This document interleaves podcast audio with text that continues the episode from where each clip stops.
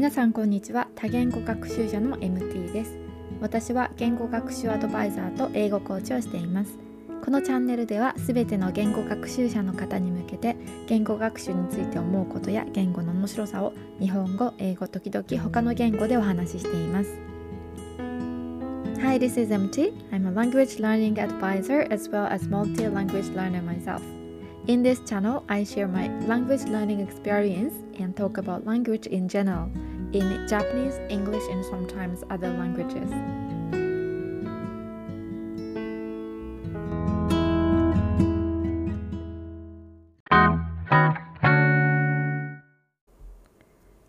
はい今回は言語交換パートナーと言語講師の違いというテーマで日本語でお話ししていきたいと思います。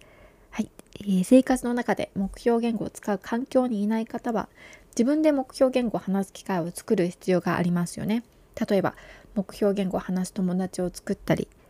えー、言語交換パートナーを見つけたり言語講師のレッスンを取ったりして練習する必要があります。うん、では言語交換パートナーとの会話練習と言語講師との会話練習ではどのような違いがあるのでしょうか、えー、今回は言語交換パートナーとのか言語交換パートナーと言語講師との会話練習の強みと弱みをちょっと比較しながら、え、違いを見ていきたいと思います。はい、はい、まず、え、言語交換パートナーとの会話練習の強みはまず無料であるということですよね。はい、言語交換パートナーっていうのはお互いの言語を教え合ったりお互いの言語で会話練習をするっていう、うん、あの取り決めというか、はい、そういう、えー、セッションですよね。なので無料で、ね、自分の、えー、できることを教えてあげてとか自分の時間をあげて、えー、教えてもらうっていう感じですね。うん、で、えもう一つは気楽にできる。はいまあ、生徒と先生という関係ではないので、まあ、気楽にねいろんな話をしたりとか、まあ、しっかり文法を教えてもらうっていうよりは会話練習をするっていう方があの多いんじゃないかなとそのようにしている方が多いんじゃないかなと思います。はい、それから友達になりやすい。うん、お互いがお互いの言語をね学んでいるのでお互いに言語にも興味があるし文化にも興味があるっていうことが多いので、はい、友達に、ね、なりやすいのでそこは強みではないかなと思います。はい、では弱みです。1つ目お互いの言語を練習するので時間がかかる。うん、そうですよね。まず自分の母語で、えー、会話練習をね相手の会話練習をしてそして相手の母語で自分の会話練習をしてもらうという感じなので時間が倍かかってしまうっていうのがちょっと弱みかなと思います。はい、それから、えー、一方の都合が悪くなるとできない。はいえー、相手のねあの言語交換パートナーの方がモチベーションが下がっていて、えー、ちょっと今日はやれないっていう時だったりとか、まあ、忙しくてね、はい、練習できないとかねいう時もありますよね。そうすると、まあ、自分も練習ができないっていうのでなので、うん、そうですねお互いの、うん、できる時だけ練習できるっていう感じなのでちょっとね相手の都合であのうんうん、できたりできなかったりするっていうとこですよね。あと時間配分が難しい、うん、これもありますよね。あの半々にするっていうのがベストかなとは思うんですけどもなかなかねそういう取り決めを最初からしていないとうんちょっとねあのできる方の言語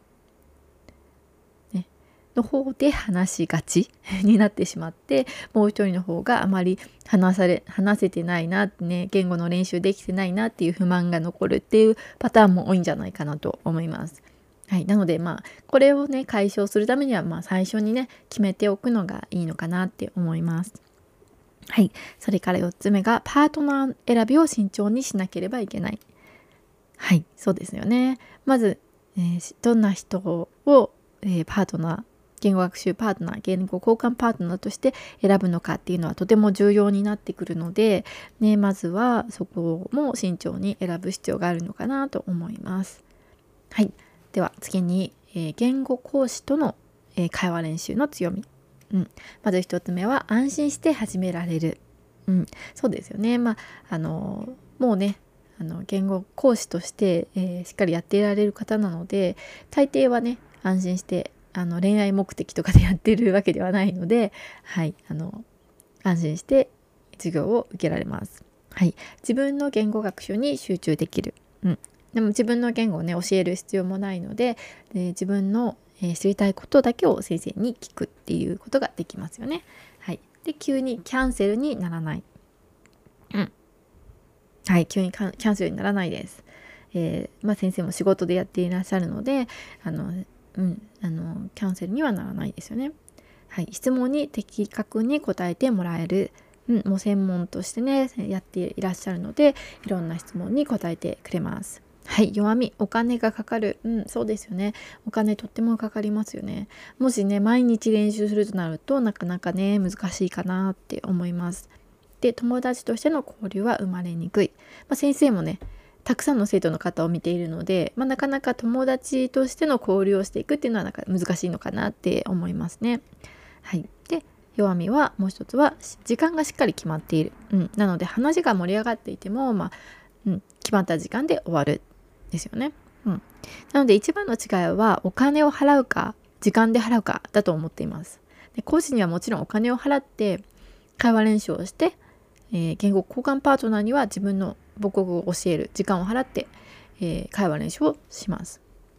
うん、なのでね、まあ、今だと、まあ、本格的な講師じゃなくてもオンラインでお金を払ってリーズナブルに会話練習ができるサービスもたくさんあるのでまずね時間のない方はねそれをやってみるといいのかなと思います。うんなんか先生ではないし言語交換パートナー自分で探すわけでもないのでなんかその真ん中ぐらいな感じですかねお金を払って、えー、自分の言語を教えてもらうっていう感じの知りたい言語学習中の言語を教えてもらうっていう感じだと思います。はい、はい、なのでまあまあどっちがいい悪いはないのでどちらもやってみるといいのかなと思います。あとは自分のね生活スタイルに合った方法でね時間がない方はね講師の方と集中してやったらいいと思いますし時間がある方で、えー、そのねまあ、えー、お友達を作りたいっていう感じの方は、えー、言語交換パートナーを見つけるのもいいんじゃないかなと思います。はい、あとね両方ね合わせてやっていくのもいいですよね。講師だけだとなかなかお金がかかっちゃうのでまあね講師の方もいて言語交換パートナーもいるっていうのがベストじゃないかなと思っています。OK 以上です。